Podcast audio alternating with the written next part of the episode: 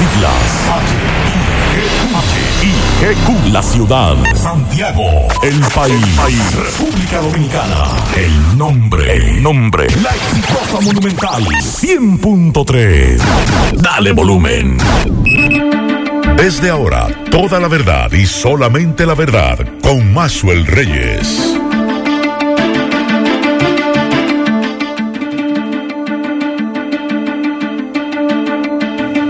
Buenas tardes Santiago, buenas tardes región, saludos a todos los amigos que sintonizan a esta hora la verdad con Maxwell Reyes a través de Monumental 100.3 FM. Gracias a todos por la sintonía, gracias por estar ahí.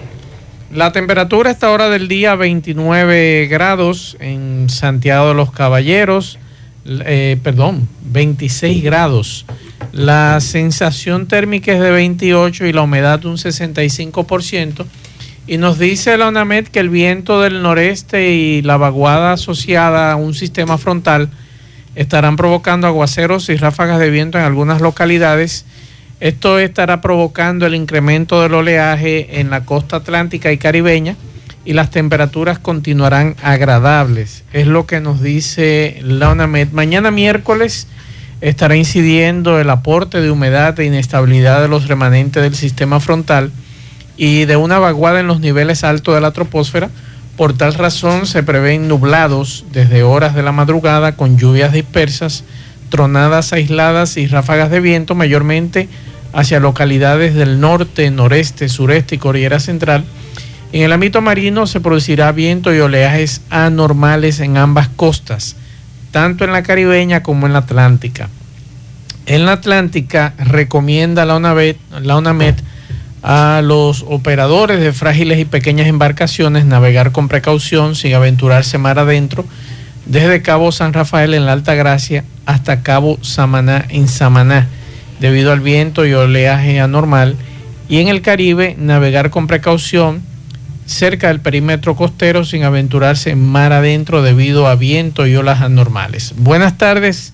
Kilvin Toribio, Miguel Ponce. Buenas tardes, Maxwell Reyes. Buenas tardes, Miguel Ponce. Buenas tardes a todos los radioyentes. Buen provecho en este martes. Igual, feliz mediodía, Maxwell Kilvin, radioyentes. Eh, con algunos casos, incluyendo el seguimiento a los estudiantes en Puerto Plata. Ven aquí, todo eso fue. Eh, espérate, espérate, espérate. Miguel Ponce, todo esto que están subiendo. que me mandaron, oye, te espejos retrovisores, andaban estos muchachos, ¿y para qué estos espejos retrovisores? ¿Eh? Bueno.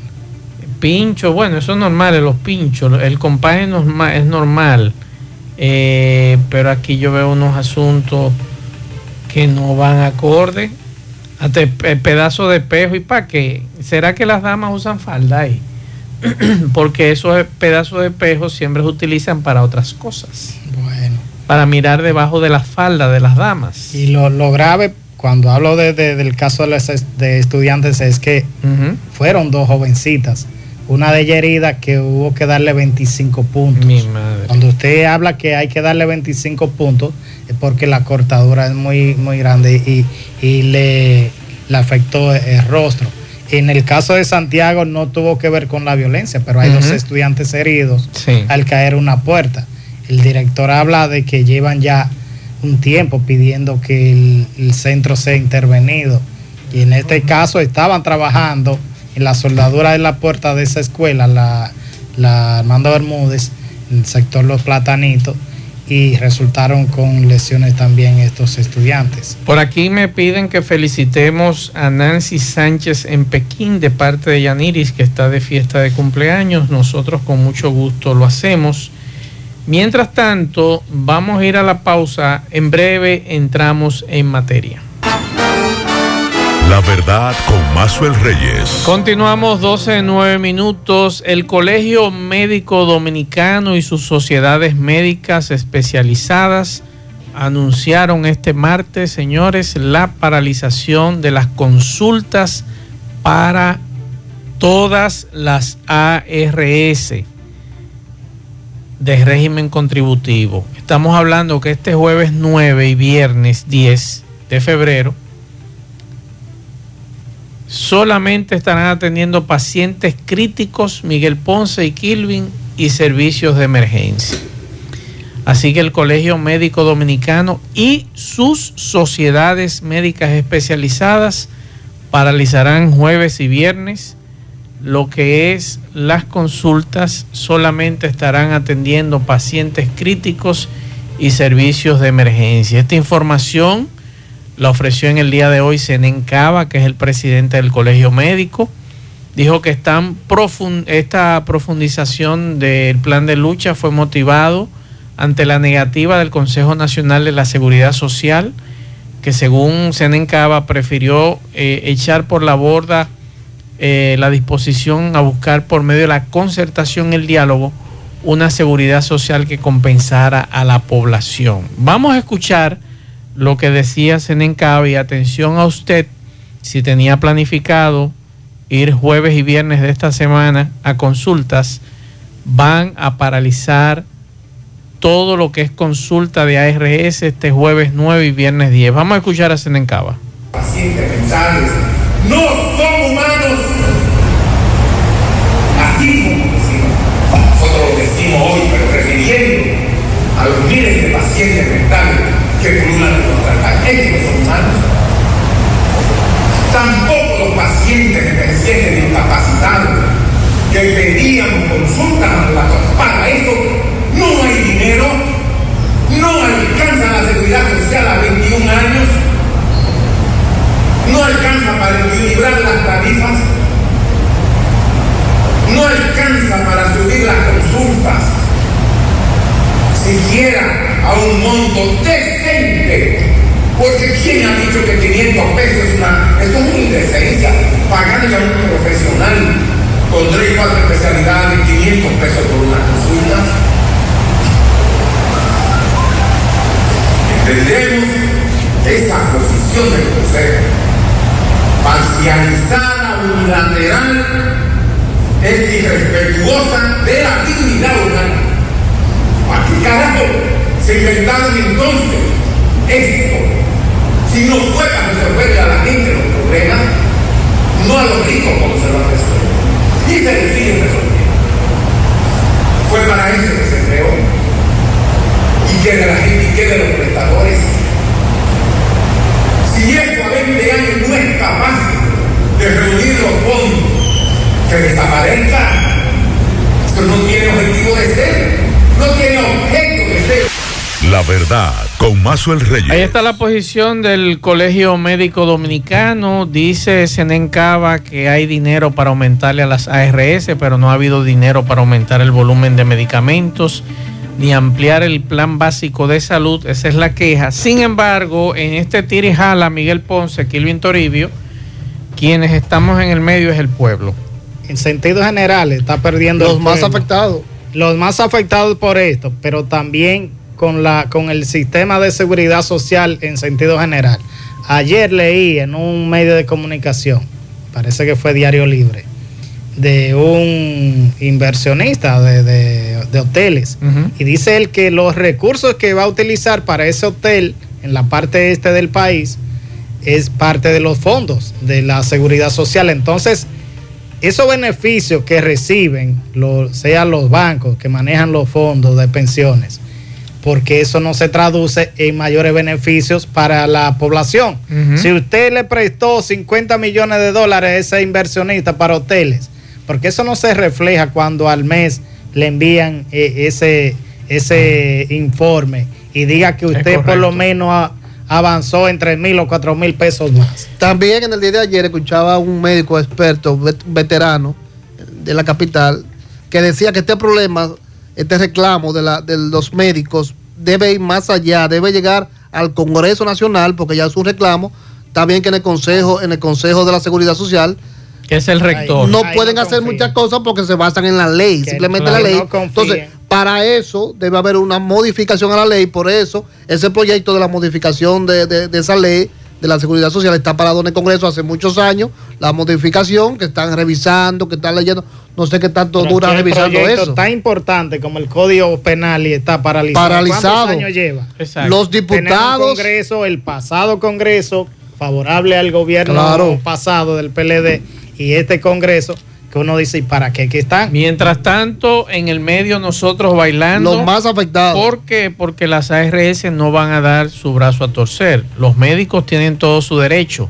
En estos días le escribía eh, vía mis redes sociales al defensor del pueblo que caramba se mete en este asunto para que nos defienda.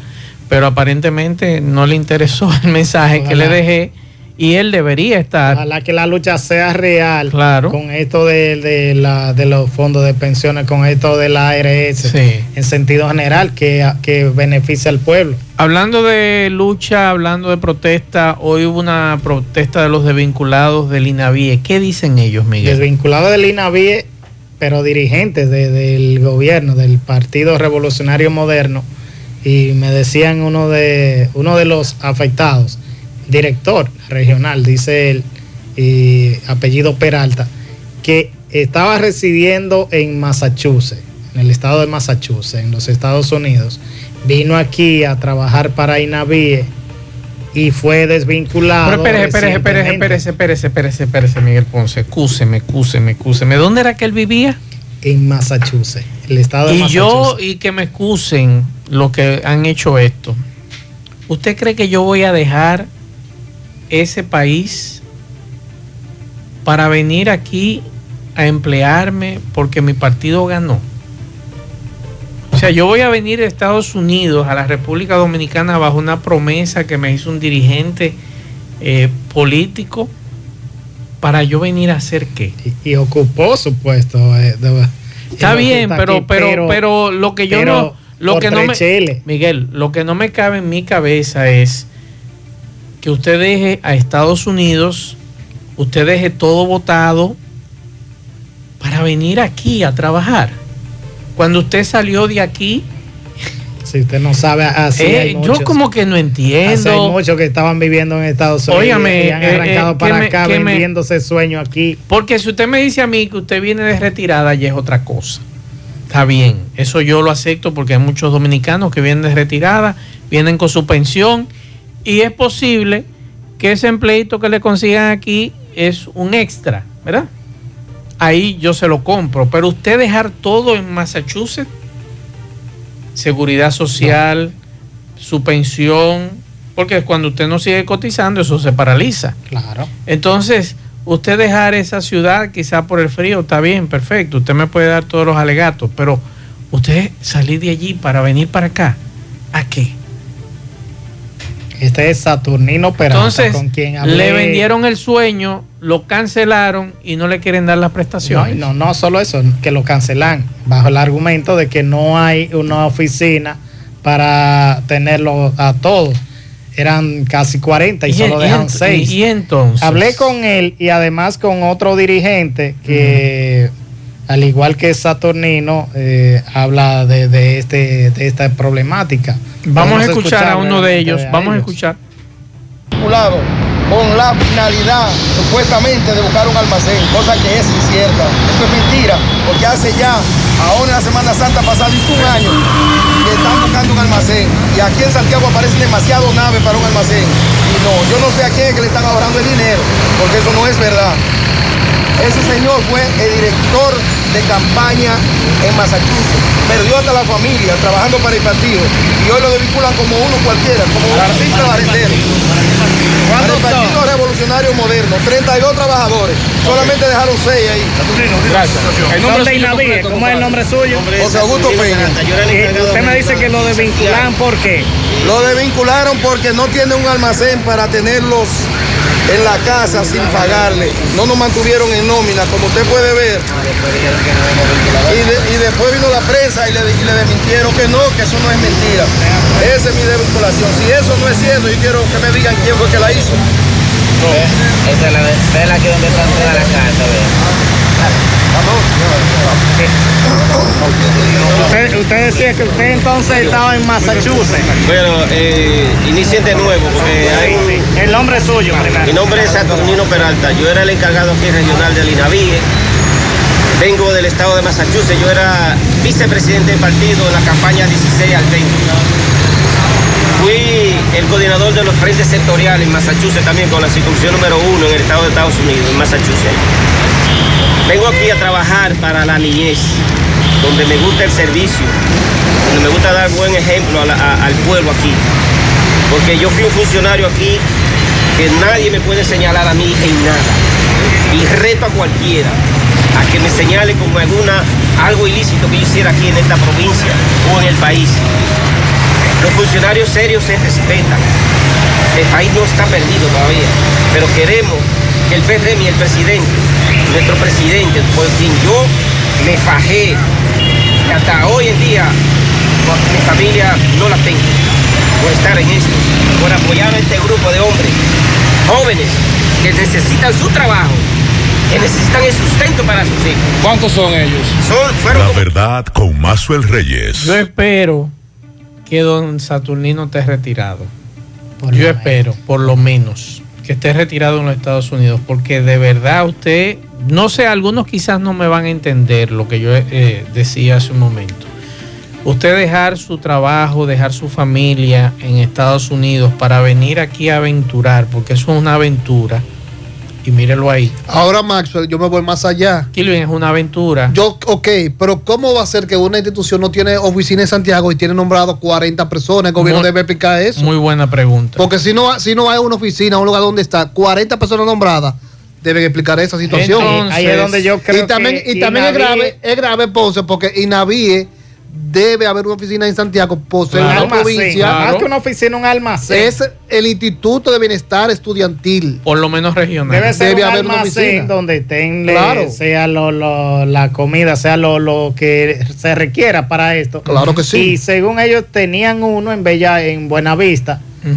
Pero Inaví entiende aparentemente que son demasiado empleados y decidió entonces cancelarlo. Es difícil la situación. Lo que decía era Miguel, usted venir de Estados Unidos, dejar su familia, quizá dejar su trabajo, su empleo. Un empleo estable, quizás. Un empleo estable. Eh, venir aquí a, aventurar, porque es una aventura, porque ahí está el problema. Quizás el anterior ministro o el anterior director del INAVI, en este caso, quizás le prometió.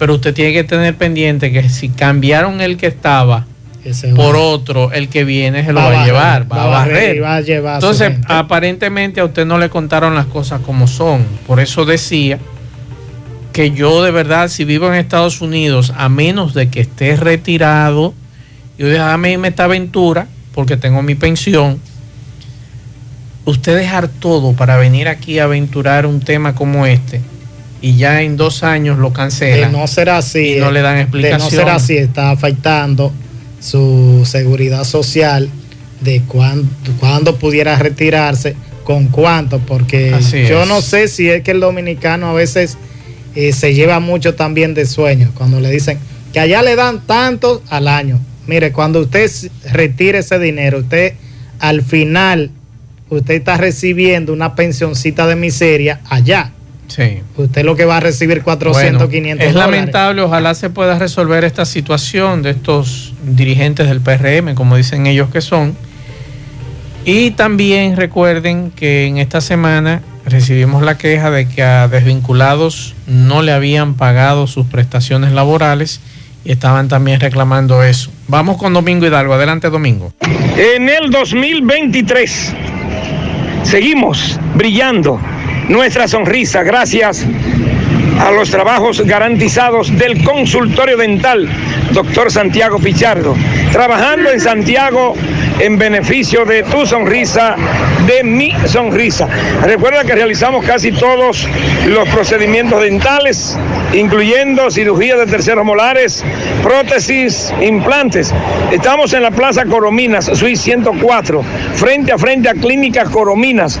Usted puede agendar su cita llamando al 809-582-3934. También si usted desea nos puede seguir en Instagram, dr.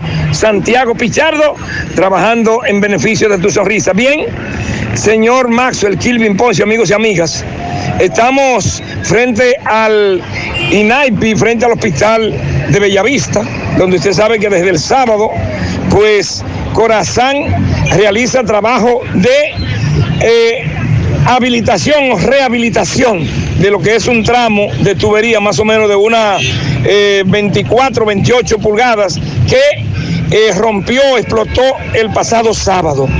Usted sabe bien que esta avenida, muy concurrida, no es fácil choferes muchas veces indecentes, desesperados, falta de educación, pero con todo y todo, el equipo de Corazán, equipo pesado, obreros, ingenieros, eh, especialistas en el área de reparación, más aún de esta tubería, que, que se rompe a cada momento y que no es un secreto Corazán está trabajando duro en el área de la Fernando Bermúdez, al cruzar el río. No se han parado de trabajar, pero en lo que la chapa y viene, se explota aquí, se explota allí. La comunidad de eh, el, Corona Plaza, lo que tiene que ver con el Castillo, Herradura, eh, Bellavista, Reparto Peralta, otra banda, entre otros, se quedan sin servicio. Bueno, pues en la mañana de hoy el tapón fue tedioso, pero gracias a Dios vemos que ya este equipo de hombres eh, y aparatos ya están tapando eh, donde se hizo la avería. Es posible de que ya en un par de horas se restablezca el tránsito de manera normal. El agua me dicen que ya está cayendo al tanque, o sea que ya le pusieron agua a la tubería para que las comunidades sepan de que de aquí a la tarde ya tienen su agua. Esa es la situación por el momento. Han trabajado duro, hay que decirlo, todos preocupados yo me atrevo a decir que a ellos no les interesa que esto se rompa, pero lamentablemente esta tubería es muy vieja. Así es que por el momento, repito, esto es ahora 12, 14 minutos, ya están tapando el tramo donde se dañó la tubería el fin de semana. Seguimos, esa es la verdad. La verdad, con Mazo el Reyes. Bien, muchas gracias a Domingo Hidalgo por la información y vamos a escuchar esto.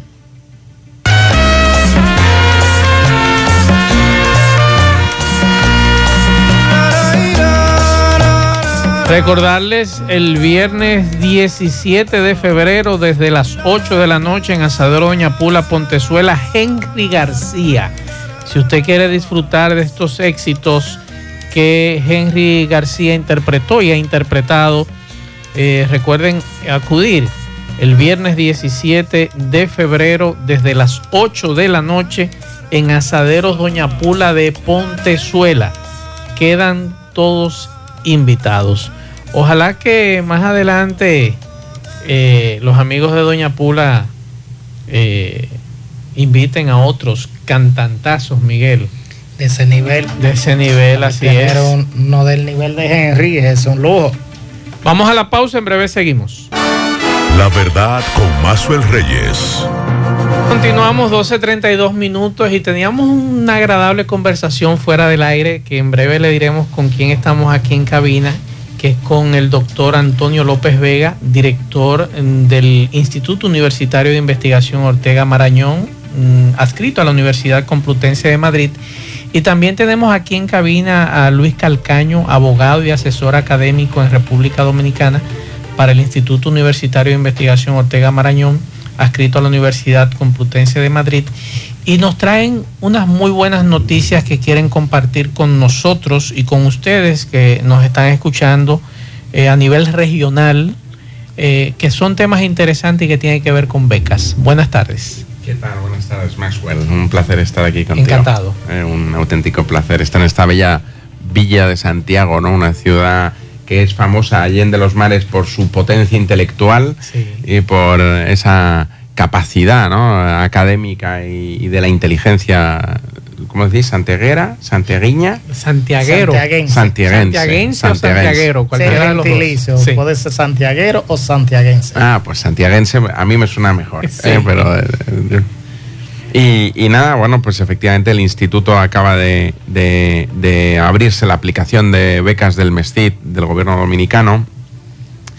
Eh, y nosotros siempre hemos cuidado mucho que los países no son las capitales.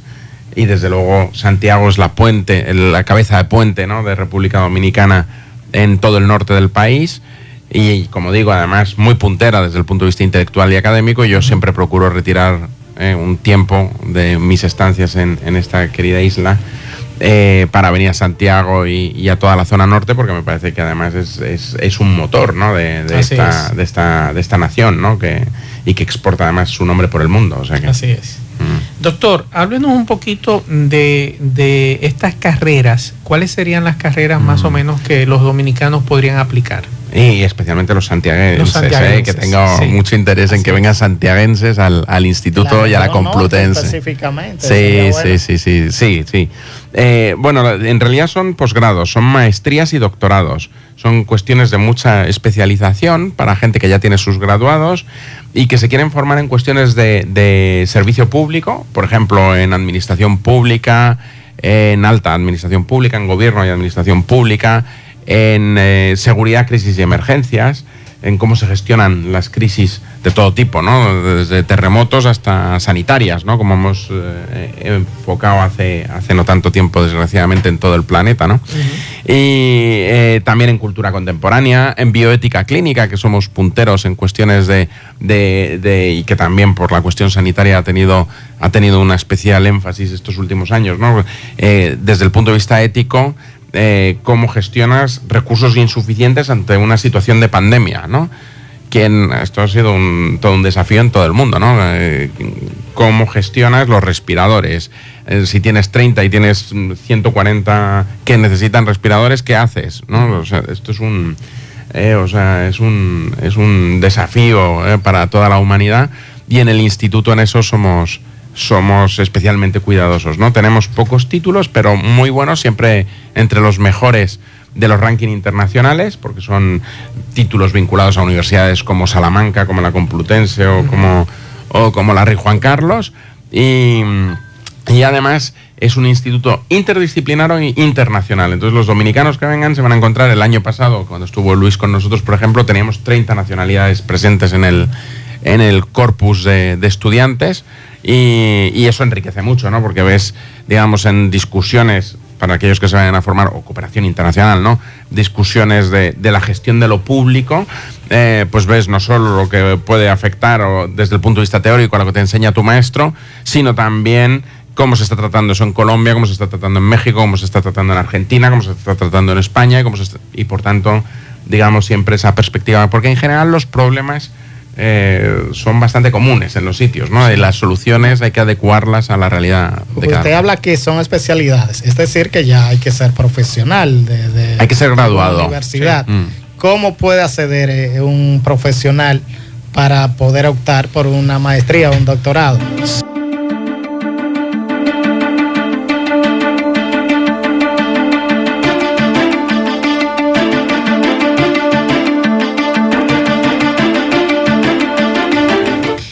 Vuelvo y repito la pregunta. En, el caso de un profesional, ¿cómo puede optar por una maestría un doctorado mm. para este instituto? Bueno, el procedimiento es bastante sencillo dentro de la complicación que todo lo burocrático tiene en todos los lugares. Y para eso además Luis, que lo pasó el año pasado y, se ha incorporado a nuestro equipo este año, eh, eh, creo que es la, la, mejor referencia, ¿no? Porque él sabe todos los problemas que puede tener la aplicación, ¿no? Para subir la documentación y demás. ¿no? Se puede hacer todo telemáticamente, por tanto no hay que ir a priori hasta a Santo Domingo para aplicar a las becas. El plazo llega hasta el 21 de febrero. Yo animo a todas y todas las santiaguenses con graduados que, tengan interés en formarse más y mejor que apliquen y realmente la documentación que te piden es muy sencilla. Es aparte de tu título de graduado, pues tu eh, pasaporte, tus eh, récord de notas, porque tienes que tener, me parece, un registro mínimo de 7, ¿no? De 8. Por tanto, eh, digamos que, que, Pero es un procedimiento online con, con, digamos, relativamente sencillo. Como usted es profesor de historia, eh, más o menos... ¿Cuántos estudiantes dominicanos han pasado por las aulas de ustedes en proceso de 10 años, 15 años más o menos? Esta es una muy buena pregunta. Efectivamente, pues fíjese, eh, le voy a dar dos datos. Digo, porque yo podría hacer trampa con las cifras porque ha cambiado el sistema de educación europeo, ¿no? Entonces, técnicamente, el sistema de educación europeo superior empezó en torno al 2013-15, según la incorporación de los títulos, y por tanto, yo podría hablar, digamos, de los últimos 10 años, de 2010, incorporando a todos los anteriores o después, en fin. Eh, o sea, las cifras, como siempre, tiene su, su, pequeña trampa. ¿no? Eh, el año pasado tuvimos 100 estudiantes dominicanos, un poquito menos, 87 eh, exactamente. Em, yo creo que nunca hemos superado esa cifra cada año, ¿eh? o sea, que, que, que sí han venido eh, antes del espacio europeo de educación superior, porque todos nuestros títulos son oficiales y por tanto dan acceso a los doctorados de todas las universidades del planeta con cierta facilidad, por los que reconocen el espacio europeo superior desde luego, ¿no? Pueden ir a Estados Unidos, pueden ir a, otros lugares ¿eh? con nuestro título em, eh, y por supuesto a cualquier lugar de Europa. Em, y sí le voy a dar una, una una cifra que, de la que estoy especialmente orgulloso y que además me, reconforta con este país al que tanto quiero y, tengo en mi corazón. ¿no? Y es que tenemos muchos funcionarios o altos funcionarios en esta administración, en la anterior y en la anterior, que se han formado con nosotros en la Ortiga Set, en los cuerpos y fuerzas de seguridad del Estado, en el Tribunal Constitucional, en el Tribunal Electoral, en eh, diferentes ministerios. Eh, nosotros hicimos, voy a, decir, voy a dar dos nombres, que supongo no les ofenderá y espero que no, pero como son santiaguenses, eh, nosotros hicimos una selección de las 100 promesas latinoamericanas hace de 10 años, ahora que tú me preguntas 10 años, ¿no? En 2012 me parece que fue cuando lo hicimos, ¿no? Y entonces nos pusimos a, a, ver entre todos los países latinoamericanos los jóvenes que nos parecían prometedores. Había dos dominicanos. Hoy son ministro de la Presidencia, señor Paliza, y ministro de Trabajo. Ok. José Miguel de Campos. José Miguel de Campos. Exactamente. No, no, son técnicamente egresados nuestros, pues participaron en un foro ¿no? que, que, nosotros organizamos con los 100 líderes que nos parecían que iban a llegar en algún momento a, decidir los destinos de América Latina y, cuando uno ve, porque además hicimos un librito, ¿no? Que se llamaba así, los 100, los 100 hombres y mujeres. ¿Cómo lo toman para ah. poder... Eh, eh, eh, la perspectiva. antes de eso, Miguel, espérate, no, espérate. Porque para un instituto formar un ente, sí. por ejemplo, aquí está el caso de Luis Calcaño, que es representante de ustedes, y que ustedes se enteren de que de esos estudiantes, de esas promesas que ustedes formaron, llega uno a ministro de la presidencia y otro a ministro de trabajo. O sea, ¿cómo, ¿cómo, cae eso allá? no, hombre, eso muy bien, porque para nosotros es una satisfacción, ¿no? Varios gobernadores mexicanos se han formado en el instituto, algunos primeros ministros peruanos también. O sea, en todo el espacio en español, digamos, en cualquier país que uno mire, desde luego Argentina, Perú, Colombia, eh, México, República Dominicana, digo por citar donde tenemos más o menos presencia permanente, eh, hay altas autoridades del Estado que se han formado con nosotros. Y por tanto, para nosotros eso es toda una satisfacción.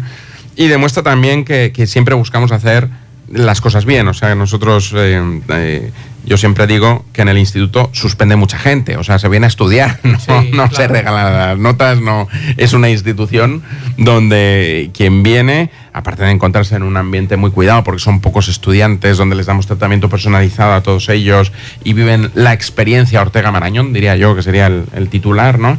Eh, porque además es interdisciplinar y, se relacionan con los miembros de los otros másteres y doctorados y, y con las otras disciplinas y todas las semanas tenemos actividades culturales que complementan todo eso, eh, la exigencia es alta.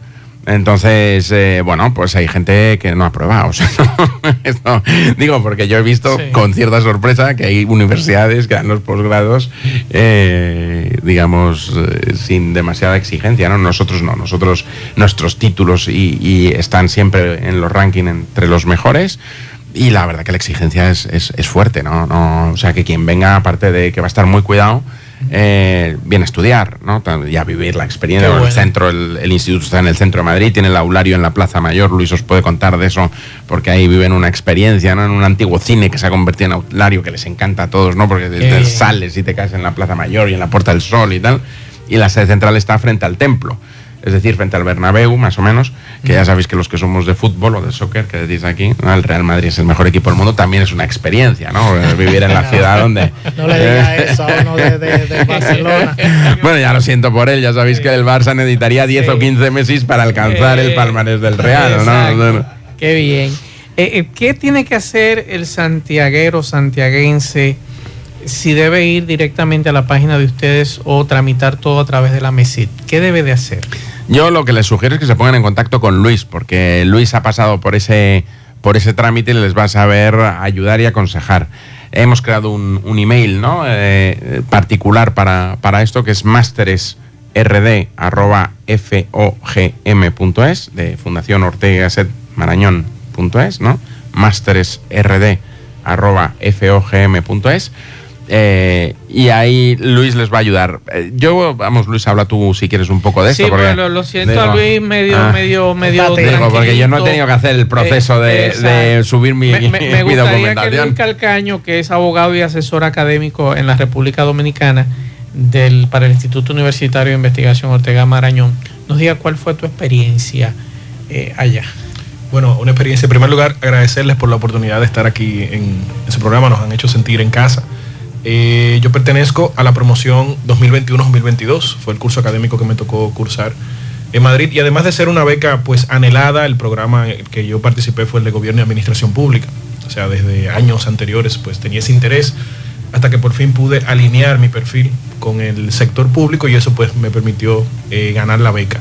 Fue una experiencia bastante enriquecedora tener la oportunidad, como dice director eh, López de estar en contacto con tantas nacionalidades, con tantos programas y profesores tan altamente calificados, donde además tuvimos la oportunidad pues de estar en, digamos, junto con otros estudiantes de intercambio, en este caso de los Estados Unidos, que también eh, nos ayudaba a enriquecer pues eh, el inglés como segunda lengua para aquellos que participábamos en los intercambios culturales, pues fue algo eh, bastante provechoso en términos académicos y culturales. Estar en el mismo corazón de Madrid, pues hace de esta una experiencia bastante inmersiva y, y de bastante valor agregado para aquellos que se han decidido o por el ámbito público o por aquellos programas que tienen también una caracterización que les permite ingresar al, al mundo privado.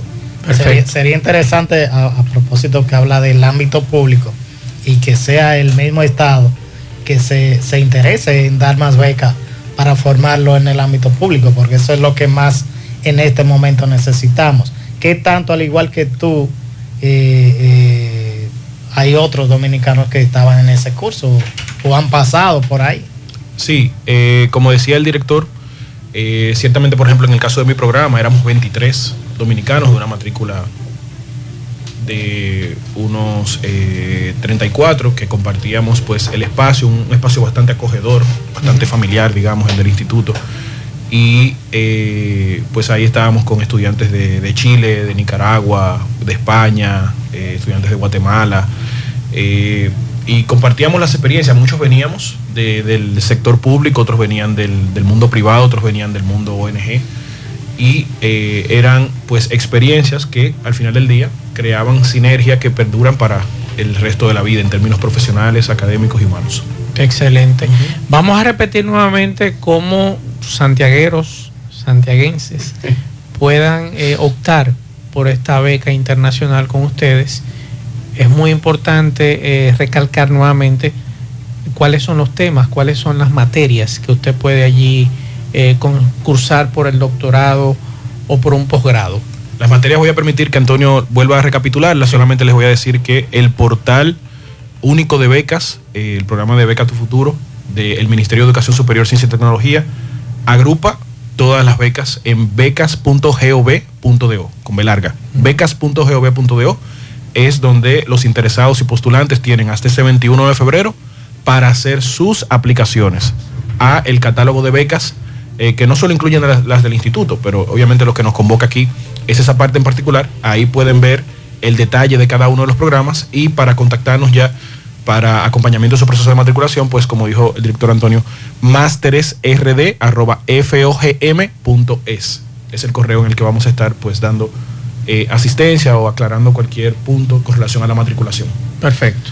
Y las maderas, bueno, Luis eh, puede efectivamente, es nadie mejor más cualificado que él, porque él pasó por los procelosos mares de sí. esas, las aplicaciones que son así en todos los países. O sea, no que nadie piense que es que aquí funciona la cosa regular o, o diferente, ¿no? Todo, todo procedimiento de aplicar una beca y todos hemos pasado por ahí en determinados periodos de nuestra vida académica pues siempre son tediosos, complejos y por eso me parecía especialmente interesante que un, un estudiante tan destacado como Luis de Cortes Pasadas pues eh, nos ayudara y se incorporase a nuestro equipo este año. ¿no?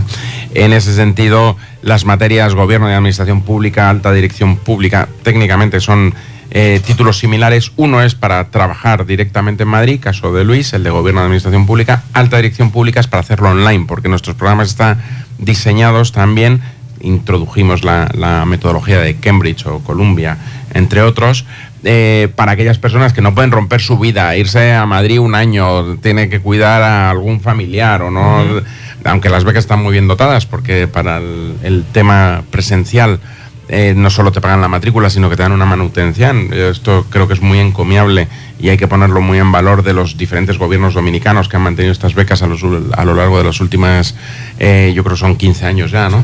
Me parece, em, eh, hasta donde yo sé, seguramente sean las mejores becas de toda América Latina. Los dominicanos y las dominicanas tienen que valorar esto y, y, por, y digamos, eh, exigir también su mantenimiento y fortalecimiento en el sentido de que eso efectivamente crea oportunidades y, justicia social, ¿no?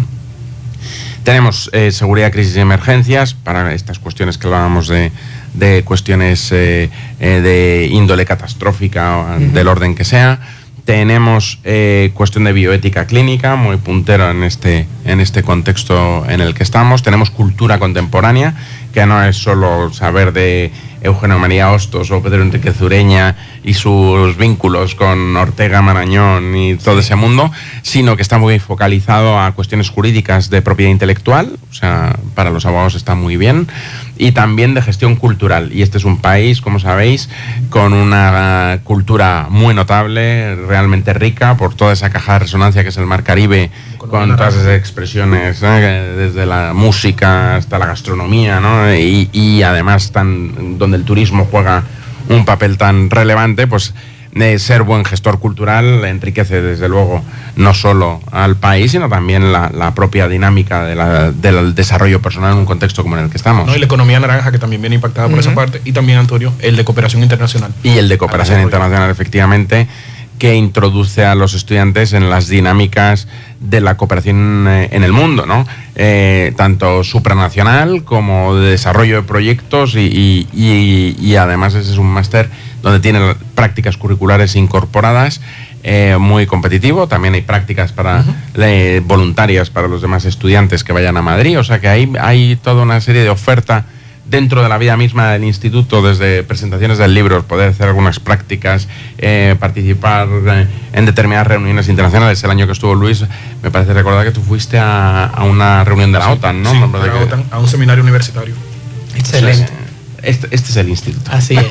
Gracias, doctor, por traer nuestras buenas noticias. Gracias por su visita. Esperamos que no sea la última. Usted regrese. No es la primera y no será la última. Ah, eh, si Dios no lo remedia y no me he muerto, aquí estaré. Eh, gracias al doctor Antonio López Vega, director del Instituto Universitario de Investigación Ortega Marañón, adscrito a la Universidad Complutense de Madrid. Además es profesor de historia porque se me pasó ahorita. Y gracias también a Luis Calcaño, que nos mantendremos en contacto, abogado y asesor académico. Pensaba, más dejarle en el aire una pregunta que tengo desde hace, o he tratado con algunos profesionales como historiador. En algún momento los países árabes o España le ha pedido a los países árabes que duraron 700 años eh, invadiendo España, ellos le, eh, le, han pedido perdón a España. No, por supuesto que no. Y además no deben. O sea, son otras realidades y otros momentos y otros... Eh, y, la a veces quiero yo caer con el tema de la colonización, de cuando caen en eso, que debe pedir perdón. Es parte de los procesos de la humanidad, simplemente.